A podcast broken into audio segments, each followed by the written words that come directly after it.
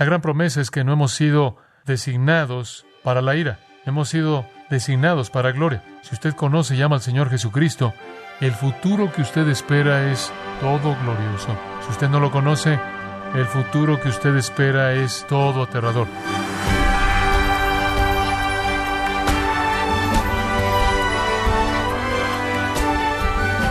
Nos da mucho gusto que nos acompañen, gracias a vosotros, con el pastor John MacArthur.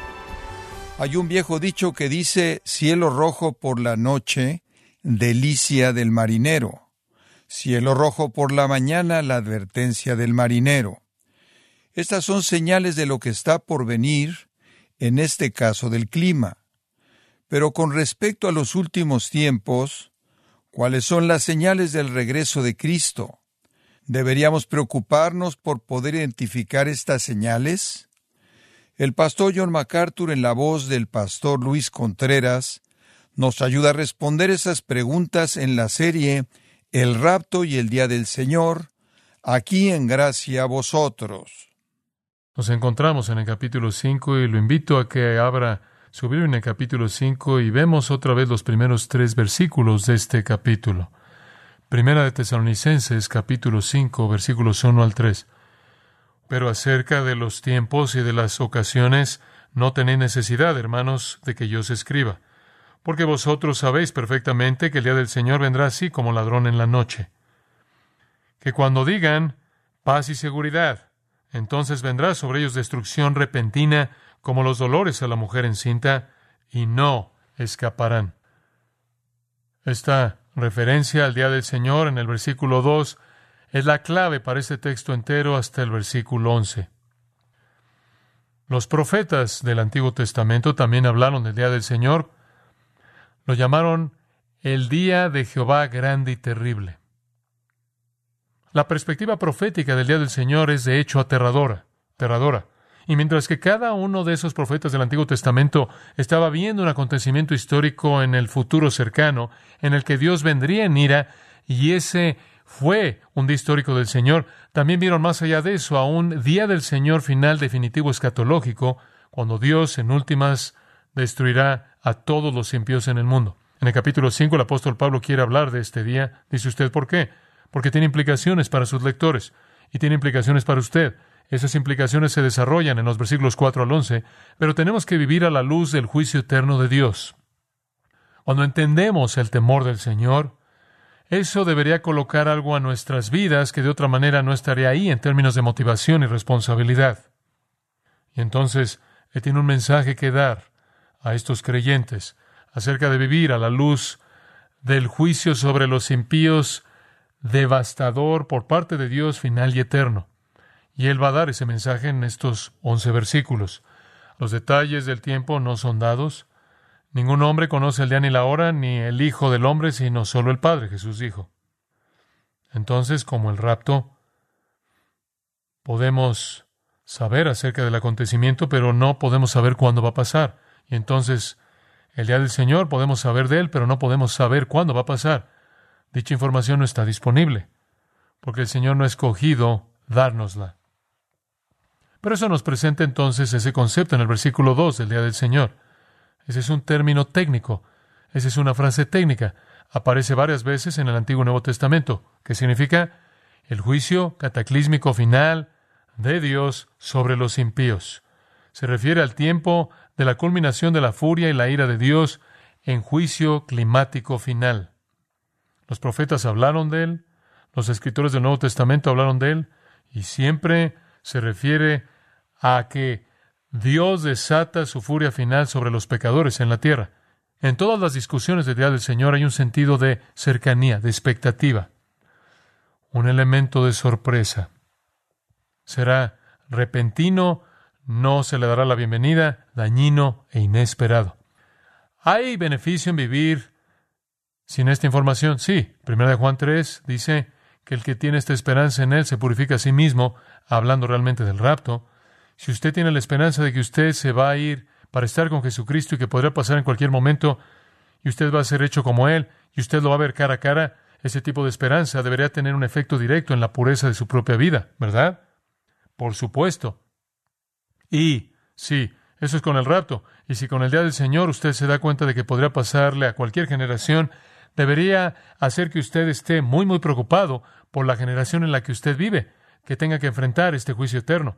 No sabemos cuándo es que ese terror se va a desatar, pero estamos ocupados persuadiendo a los hombres porque sabemos que está por venir. Ciertamente Pablo pensó que el rapto podía venir en su vida, seguido por el día del Señor. Y cuando no vino, los tesalonicenses estaban preocupados y querían saber cuándo iba a venir. Pablo dice, no hay tal información. Ahora, permítame seguir y darle algunos principios que necesita tener.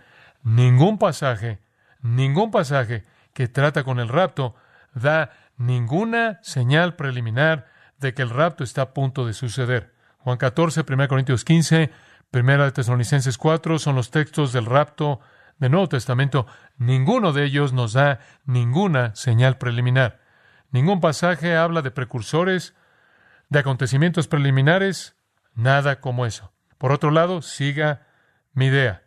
Por otro lado, los pasajes que tratan con el día del Señor mencionan precursores, acontecimientos preliminares, señales, de tal manera que una persona debería tener cierta idea general que está cerca. Dice usted, bueno, ¿cuáles son estos acontecimientos preliminares? No se da ninguno en los pasajes del rapto. Se dan varios en los pasajes del día del Señor. Permítame darle una muestra.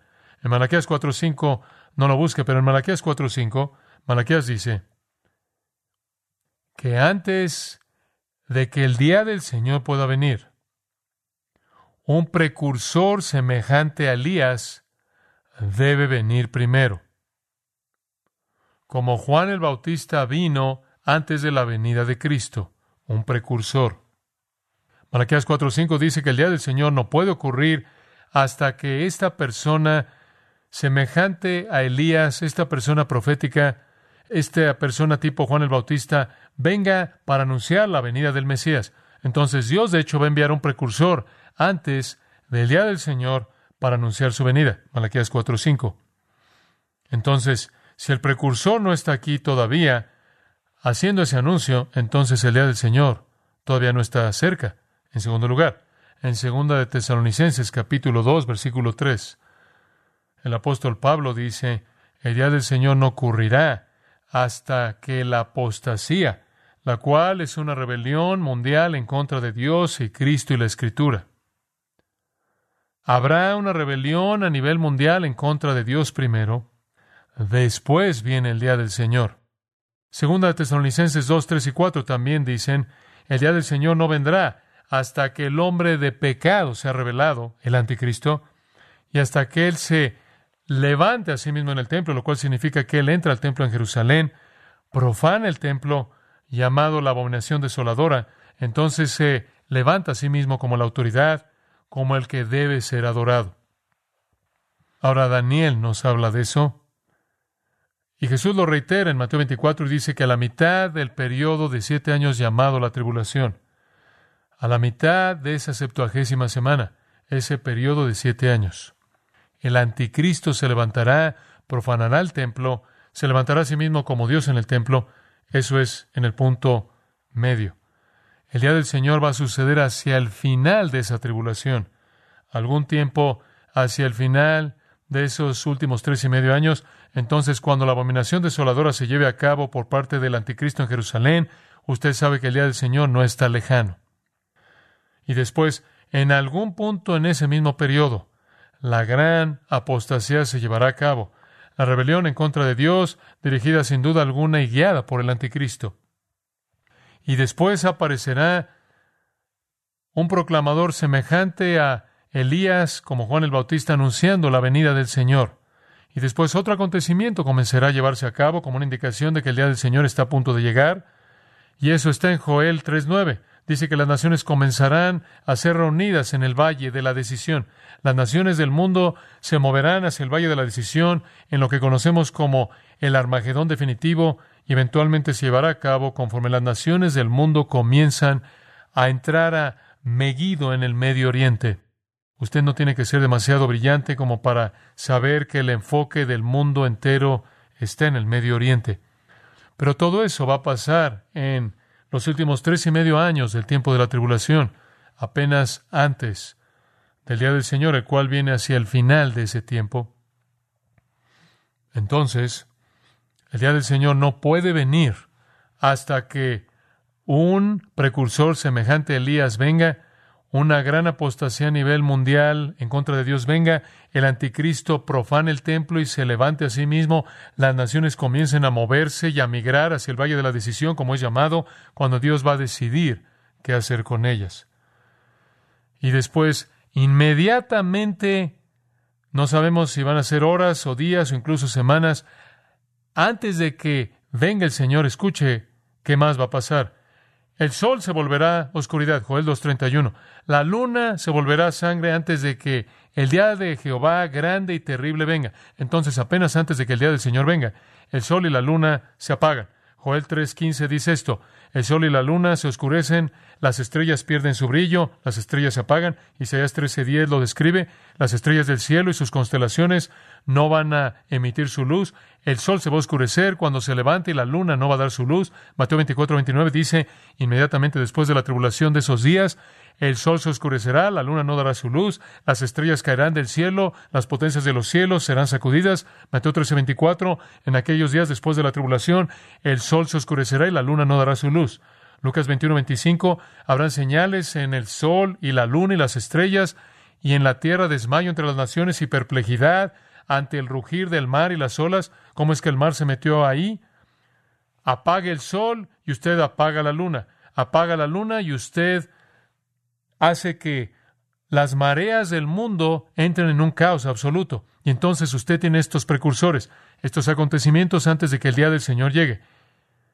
De manera increíble, absolutamente incomprensible, la gente en el mundo en ese tiempo van a tener una respuesta inexplicable a nivel superficial. Ve el versículo 3, una respuesta inexplicable. Versículo 3. Que cuando digan paz y seguridad. Entonces vendrá sobre ellos destrucción. Deténgase en ese punto. Dice usted, ¿qué? ¿Están diciendo qué? Están diciendo paz y seguridad. Dice usted, ahora espera un minuto. La Biblia dice que no puedes conocer el día ni la hora. Es correcto.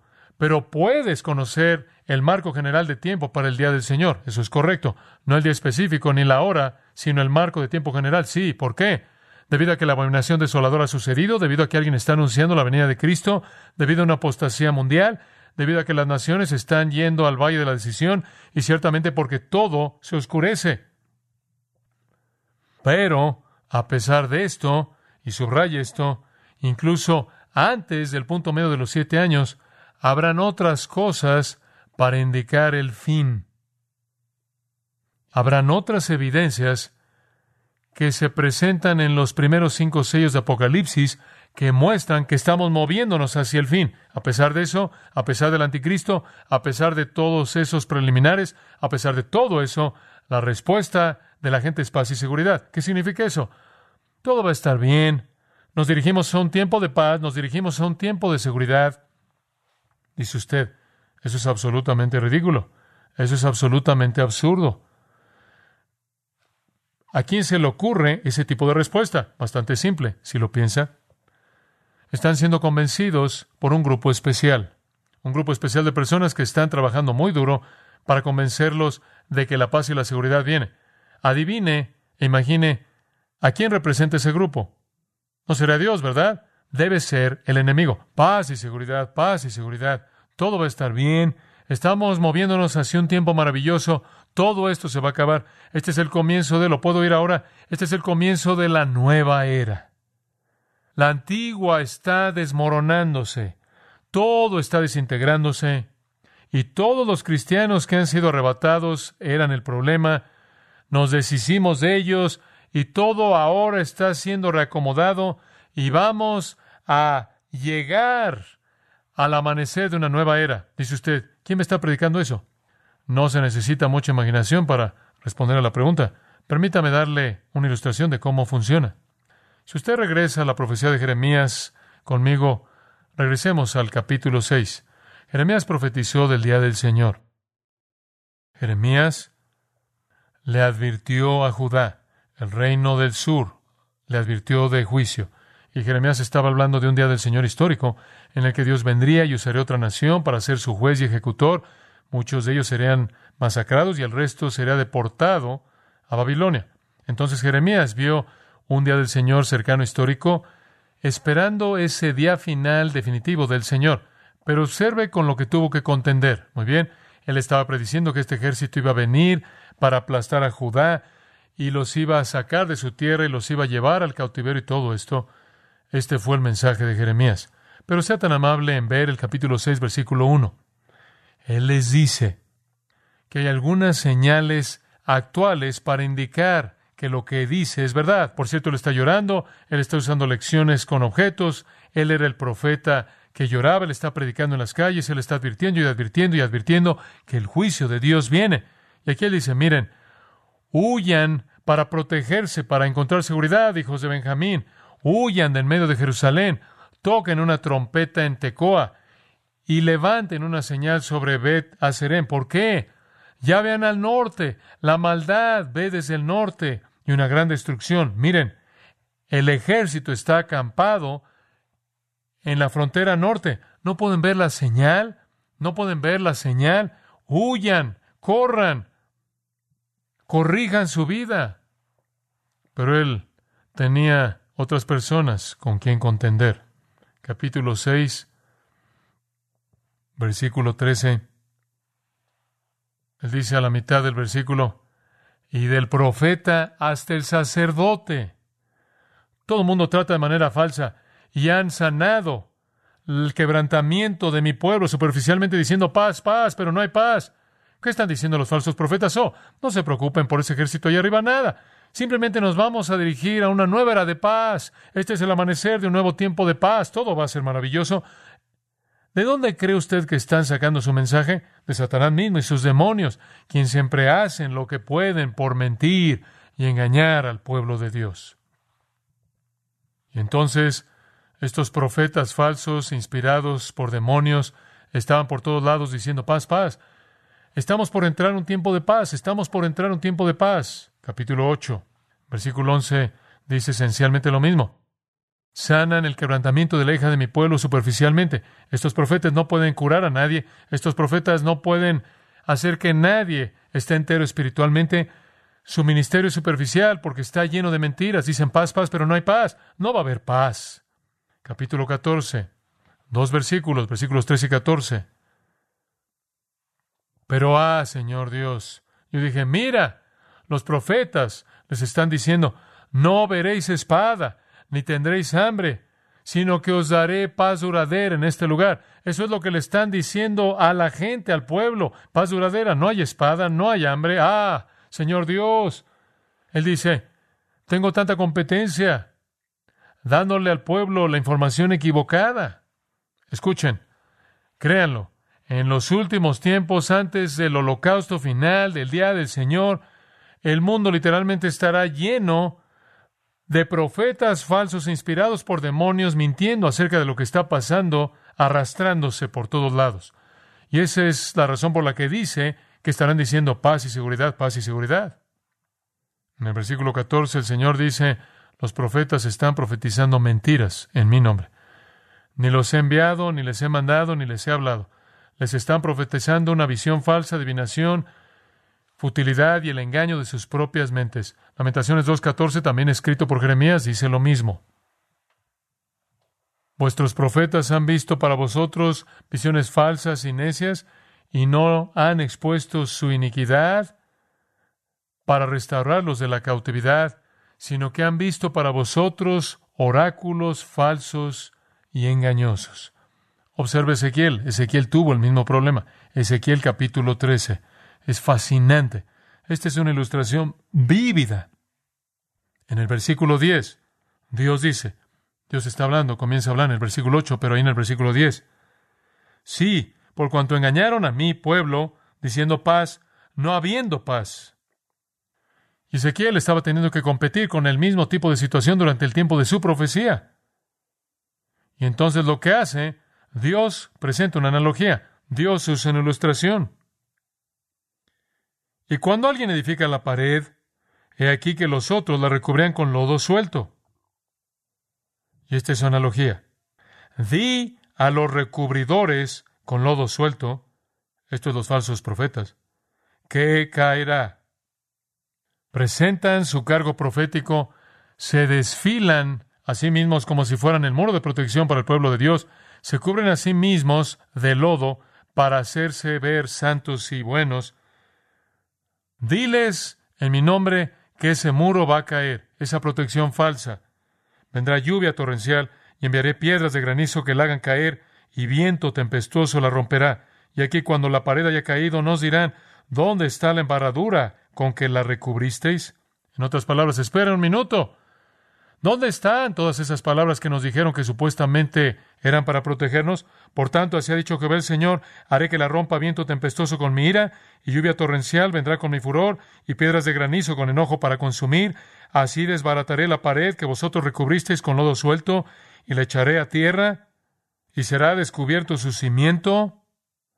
Esto es, verán que estos falsos profetas, estos profetas eran falsos, y caerá, y seréis consumidos en medio de ella, y sabréis que yo soy Jehová. Cumpliré así mi furor en la pared y en los que la recubrieron con lodo suelto, y os diré, no existe la pared ni los que la recubrieron, los profetas de Israel que profetizan acerca de Jerusalén, y ven para ella visión de paz, no habiendo paz. Miqueas dijo lo mismo. Miqueas vio el día del Señor, capítulo 3, versículo 5, él dice, claman paz, no hay paz. Observe conmigo Mateo capítulo 24 de nuevo, para un momento breve, breve. En Mateo capítulo 24 usted tiene una descripción de los acontecimientos previos al día del Señor. Y quiero que observe esto. Él está describiendo la tribulación. Él describe aquí la abominación desoladora en el versículo 15, en donde el anticristo profana el templo en Jerusalén, y después la persecución que viene como resultado de eso. Pero observe el versículo 24. Él escribe, en ese entonces, falsos cristos, falsos profetas se levantarán, mostrarán grandes señales y maravillas para engañar, si fuera posible, y no es posible, aún a los escogidos. ¿Qué hace que estos profetas sean creíbles? ¿Por qué es que el mundo acaba de ver, escucha esto, guerras, hambres, terremotos, pestilencias, masacres, abominación desoladora, la llegada de un precursor, apostasía mundial, la reunión de las naciones al Valle de la Decisión. ¿Por qué? Un pensamiento inconcebible. ¿Por qué el mundo va a creer a falsos profetas que dicen, esto tan solo es al amanecer de un nuevo tiempo de paz maravilloso? Le voy a decir por qué. Porque esos falsos profetas van a hacer qué? Señales y maravillas, grandes señales y maravillas. Sea cual sea la capacidad que el infierno tiene para hacer una presentación, para presentar un show, lo va a hacer en ese entonces. E incluso con todo lo que está sucediendo, el mundo va a creer las mentiras satánicas y va a ir como oveja al matadero, aunque han sido advertidos y advertidos y advertidos y advertidos. Dice usted, ¿estaremos ahí en el día del Señor? No. Seremos sacados antes del día del Señor. La gran promesa es que no hemos sido designados para la ira. Hemos sido designados para gloria. Si usted conoce y ama al Señor Jesucristo, el futuro que usted espera es todo glorioso. Si usted no lo conoce, el futuro que usted espera es todo aterrador. No es algo insignificante que el mundo entero tiene sus ojos en el Medio Oriente. Ahí es en donde toda la consumación de la historia humana se llevará a cabo. ¿Podría ser en esta generación? ¿Podría ser pronto? Debemos estar listos. Si usted conoce a Cristo, usted será sacado antes de que llegue. Si no lo conoce, usted será destruido cuando venga. Inclinémonos en oración. Padre, recordamos que Pablo habría sido un, un administrador infiel si no le hubiera advertido así a la gente. Entonces, Señor, por aquellos que no conocen a Cristo, que no tienen esperanza bienaventurada. Oramos, oh Dios, que en gracia poderosa tú, mediante la obra de convencimiento del Espíritu Santo y la creencia de la verdad, les hagas venir a la salvación y a la esperanza. Para aquellos de nosotros que somos cristianos, aunque no experimentaremos el día del Señor, conocemos a gente que sí, y que hagamos lo que podamos por persuadirlos para reconciliarse con Dios y Cristo. Además, Señor, debido a lo que caracteriza a la gente de las tinieblas, que no vivamos como ellos viven. Entonces, Padre, enséñanos cómo aplicar estas cosas en nuestras propias vidas, por causa de Cristo. Amén.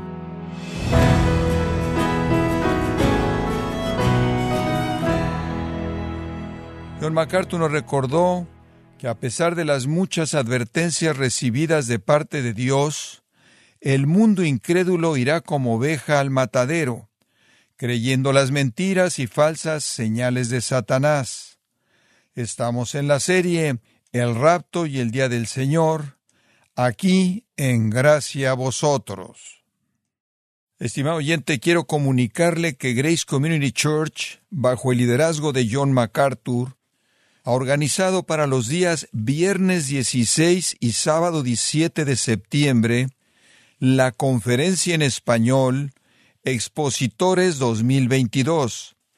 Acompañan a John MacArthur en la enseñanza de la conferencia Expositores 2022 con el tema El Consolador, la persona y obra del Espíritu Santo, líderes de gran influencia como Sugel Michelin, Justin Peters, Josías Grauman, Luis Contreras y Henry Tolopilo. Para mayor información, inscripciones a la Conferencia Expositores 2022, los días 16 y 17 de septiembre, en Son Valley, California, visite conferenciaexpositores.org.